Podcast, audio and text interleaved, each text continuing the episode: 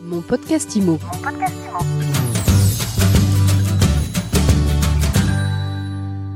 Bonjour à tous et bienvenue dans ce nouvel épisode de mon podcast IMO. Tous les jours, on reçoit celles et ceux qui vous font du bien.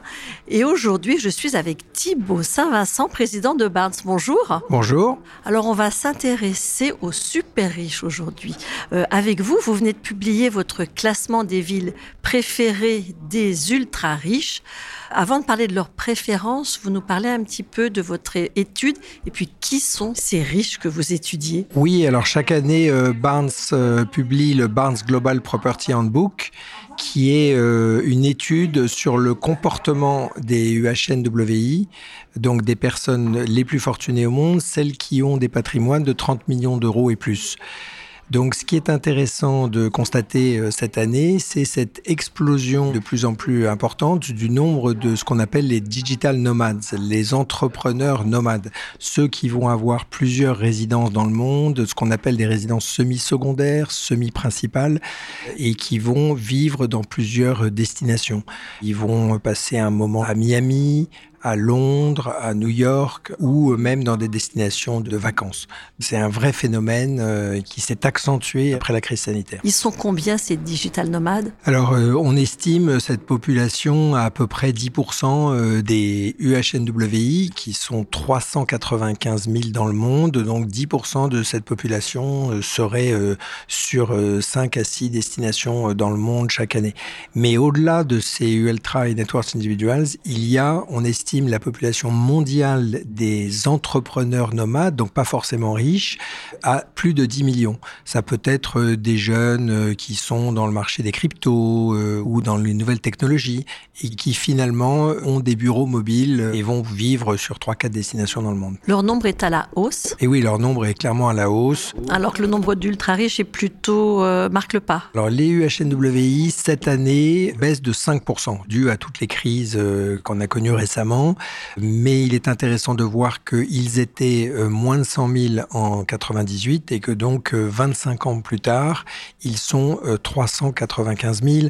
Donc sur le long terme, il y a une croissance très importante de cette population avec parfois quelques soubresauts comme ceux qu'on connaît actuellement. Ils sont 395 000 et j'ai vu dans votre étude qu'ils étaient majoritairement masculins. Oui, ils sont effectivement en grande partie masculins, mais ce qu'on constate, c'est que la population des femmes croît chaque année, et notamment parmi les plus jeunes d'entre eux. Là, il y a de plus en plus de femmes, donc je pense que c'est sur le long terme, là aussi, il devrait y avoir une correction. Bon, alors maintenant, on sait de qui on parle. Alors, quelles sont leurs aspirations? Alors, ce qui est intéressant, c'est que, donc, au-delà de l'étude de cette population, euh, dont on peut rajouter qu'elle est à 35% composée d'Américains des États-Unis, plus de 25% européens et 27% euh, asiatiques, ce qu'on constate c'est qu'ils euh, préfèrent certaines villes à d'autres. Donc c'est pour ça que nous publions ce qui s'appelle le Barnes City Index.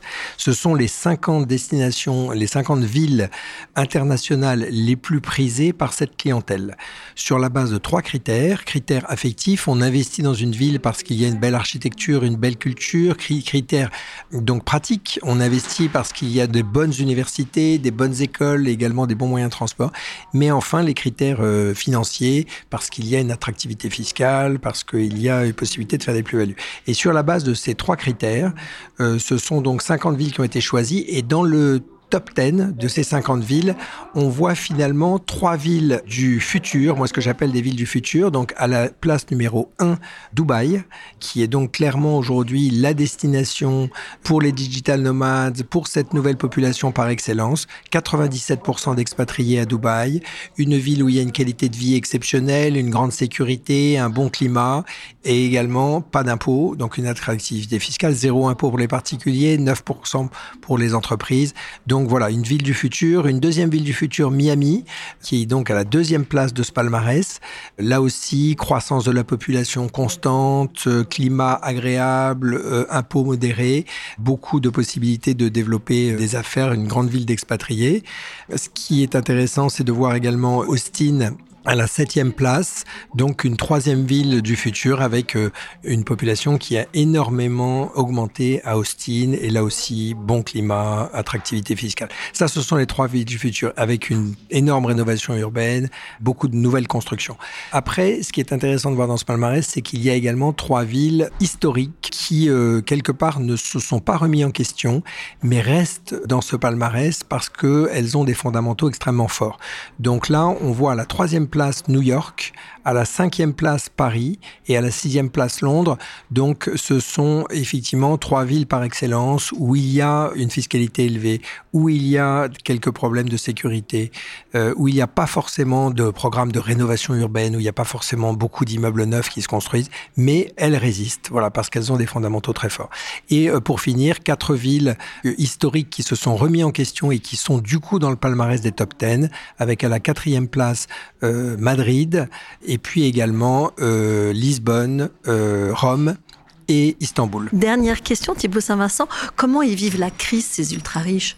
Est-ce qu'ils négocient plus? Est-ce qu'ils ont de nouvelles attentes? Pour l'instant, en fait, il n'y a pas vraiment de problème de négociation puisqu'on voit que le marché euh, reste très actif au-delà de 5 millions d'euros, donc quelles que soient les destinations puisqu'on est dans un marché au-delà de 5 millions d'euros où euh, l'influence des taux n'est pas très importante parce que ce sont souvent des personnes qui ont euh, le cash nécessaire donc qui ne sont pas euh, soumises à des sujets de taux.